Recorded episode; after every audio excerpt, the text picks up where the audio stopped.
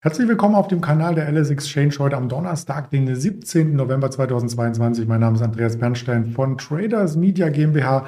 Wir haben wieder spannende Themen heute vorbereitet.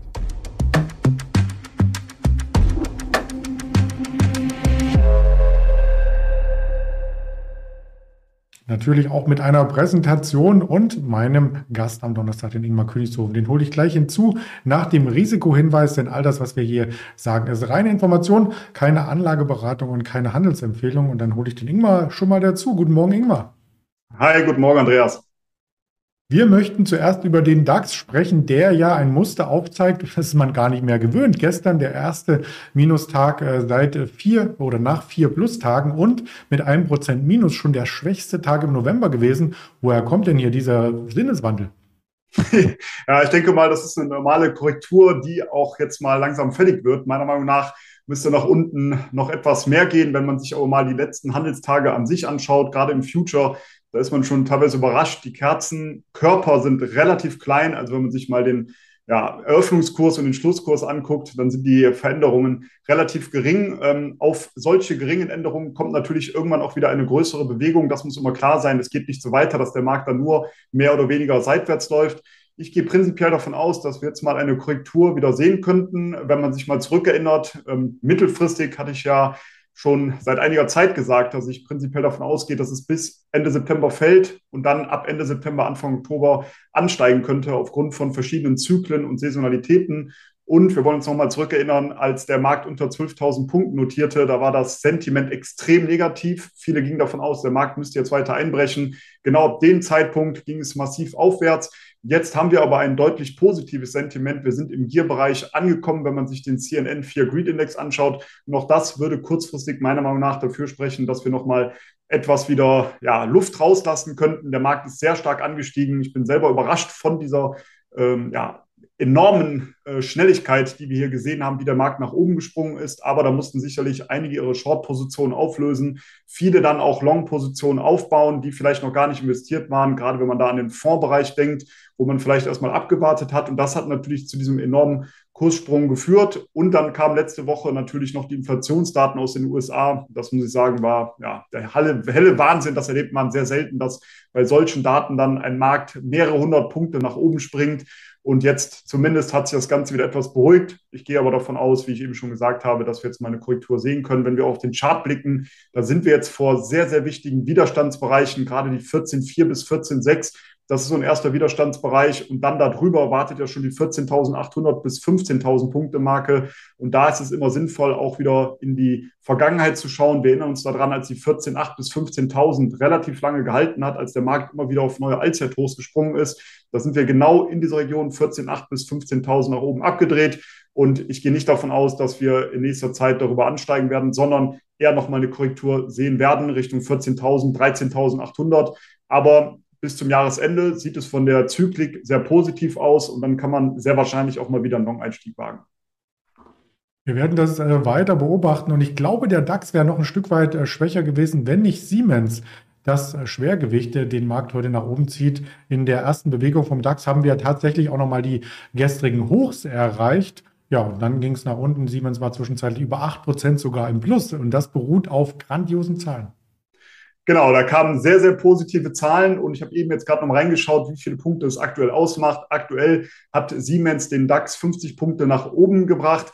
Äh, das war zwischenzeitlich noch mehr. Die Aktie kam jetzt zumindest etwas zurück. Von daher sind es aktuell knapp über 50 Punkte, die zumindest äh, die Siemens-Aktie dazu beigetragen hat. Und du hast gerade schon gesagt, es kamen sensationell gute Zahlen. Das heißt also, die, ähm, ja, das Unternehmen Siemens scheint gut äh, über die letzten Monate gekommen zu sein oder durch die letzten Monate gekommen sei, zu sein. Und gerade operativ verdiente der Konzern im zentralen Industriegeschäft das erste Mal in seiner Geschichte mehr als 10 Milliarden Euro. Und das hat ja dieses, diesen Anstieg natürlich befeuert. Und auch die Dividende soll hier ansteigen von, ähm, muss ich mal ganz kurz schauen, soll um 25 Cent steigen auf 4,25 Euro ja, das sind natürlich positive Zahlen. Dementsprechend ist die Aktie angestiegen. Und wenn wir uns auch den Chart hier mal anschauen, dann muss man sagen, dass wir jetzt hier über einen wichtigen Widerstand angestiegen sind. Der war bei 126 Euro. Und insgesamt ist die Aktie jetzt nach unten aktuell gut abgesichert im Bereich 120 bis 126. Ich habe es gerade schon gesagt, wir stehen aktuell knapp darüber.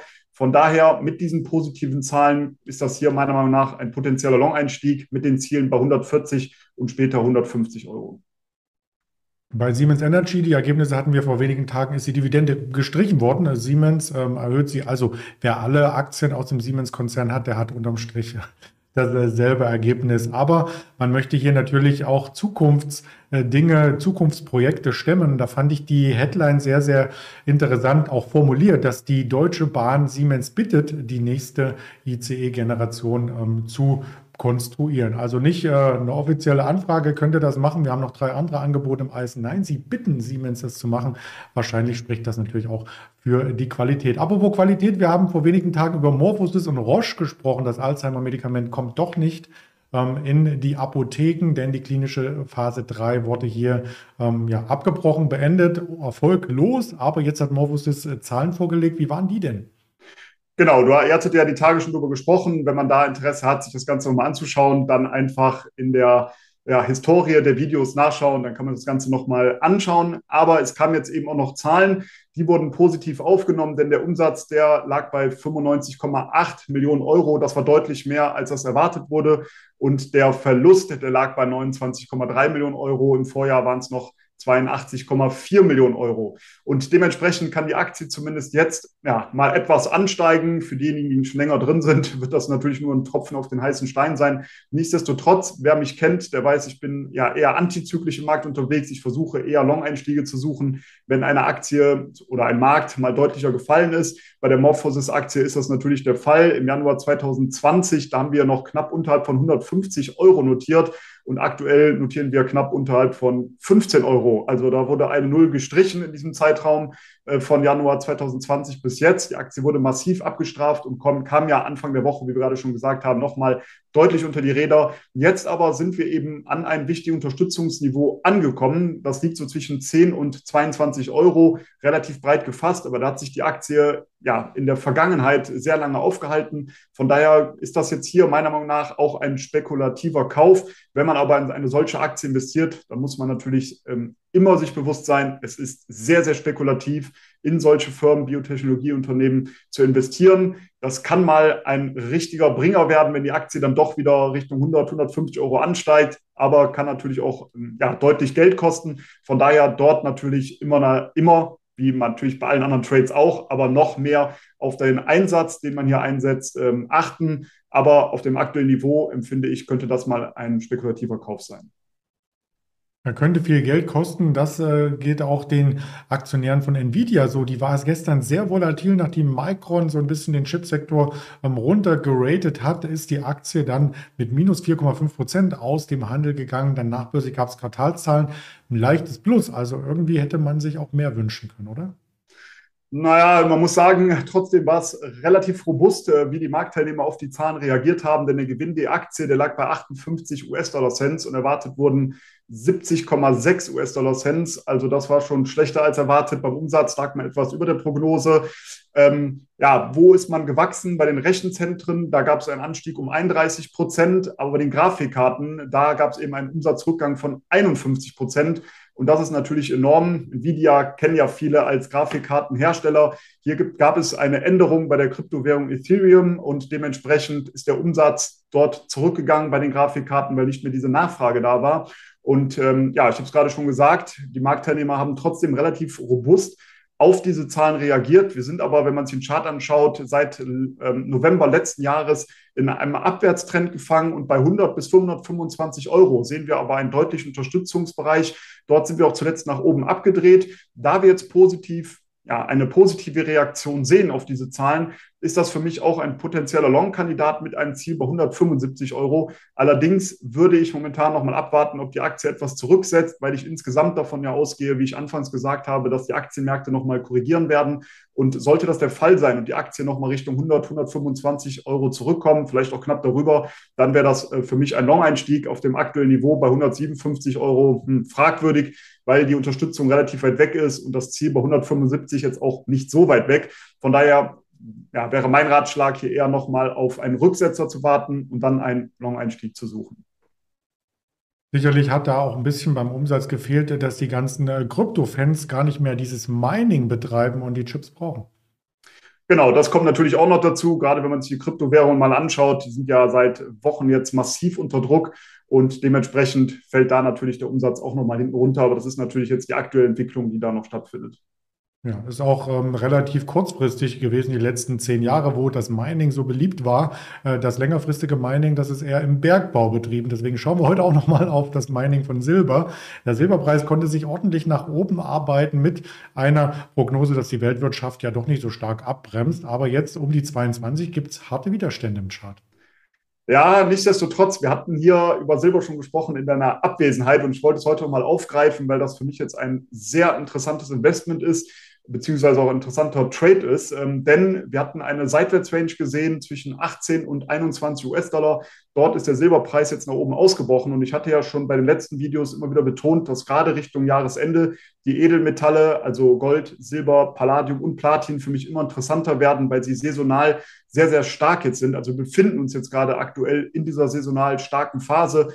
Die geht bei Silber sogar bis in den April hinein. Von daher gehe ich davon aus, dass äh, Silber deutlicher anziehen könnte, zumindest mal bis 24 US-Dollar. Wie komme ich da drauf? Ganz einfach. Wir hatten diese Seitwärtsphase 18 bis 21 US-Dollar. Das sind drei Dollar Differenz. Und diese packt man dann eben an den Ausbruchspunkt dran und äh, hat dann ein Projektionsziel. Das liegt bei 24 US-Dollar. Hier würde ich aber natürlich eher dazu raten, wenn man so eine kurze Spanne auch mal mitnehmen möchte, das wahrscheinlich eher mit Hebelprodukten umzusetzen. Ansonsten, wenn man es physisch kaufen möchte, hat man natürlich einen enormen Spread, den man in der Regel bezahlt. Da ist es besser, ein ETF zum Beispiel zu kaufen oder aber auch ein Hebelprodukt. Da vielleicht nicht auch immer den Hebel von 50 bis 100, sondern einen kleineren Hebel wählen. Dann lohnt sich auch so eine Bewegung, die man mitnehmen kann von circa 21, 22 US-Dollar bis in den Bereich um 24 US-Dollar. Ist für mich aktuell auf jeden Fall ein klarer Kauf ähm, solange diese Seitwärtsrange nicht wieder ja, zurückkommt, solange wir nicht unter diese 21 US-Dollar zurückfallen.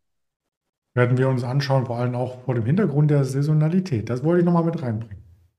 Sehr gut, du hast was dazugelernt. So ein bisschen, ja. Über die Jahre bin ich dann doch äh, lernfähig äh, geworden. Ja, lass uns nochmal auf die äh, Termine schauen, die es heute aus dem Kalender der Quartalszahlen gibt. Gestern der Target hat eher geschockt für den Dow Jones, minus 13 Prozent gegen die Aktien aus dem Rennen. Heute haben wir vorbörslich noch eine Macy's. Das ist dann quasi nochmal ein Level höher vom Preissegment angesiedelt. Also mal schauen, wie da der Einzelhandelsumsatz und vor allem die Margen waren. Das waren ja die Daten, die bei Target nicht so gut äh, liefen. Und Alibaba haben wir auch noch aus China, die gemeldet wird. Heute äh, vorbörslich, morgen kommt dann auch noch die JD und dann sind wir fast durch, durch die Quartalssaisonen. Ansonsten von den Wirtschaftsdaten her heute Morgen die Verbraucherpreise in der EU weiterhin hoch. Da fehlen vielleicht noch ein paar Zinsanhebungen und 14.30 wird es interessant mit den Erstanträgen auf Arbeitslosenunterstützung aus den USA, dem Philly-Fed Herstellungsindex und den Baugenehmigungen sowie weiteren Notenbankmeldungen, die wir dann aus dem Fed-Umfeld erhalten. Auf den Social-Media-Kanälen erhalten Sie jede Menge Informationen und ich bedanke mich bei dem Ingmar Königshofen für das Interview und wünsche dir noch eine erfolgreiche Restwoche. Danke, wünsche ebenso und bis nächste Woche. Alles Gute. Bis dann, danke. Ciao.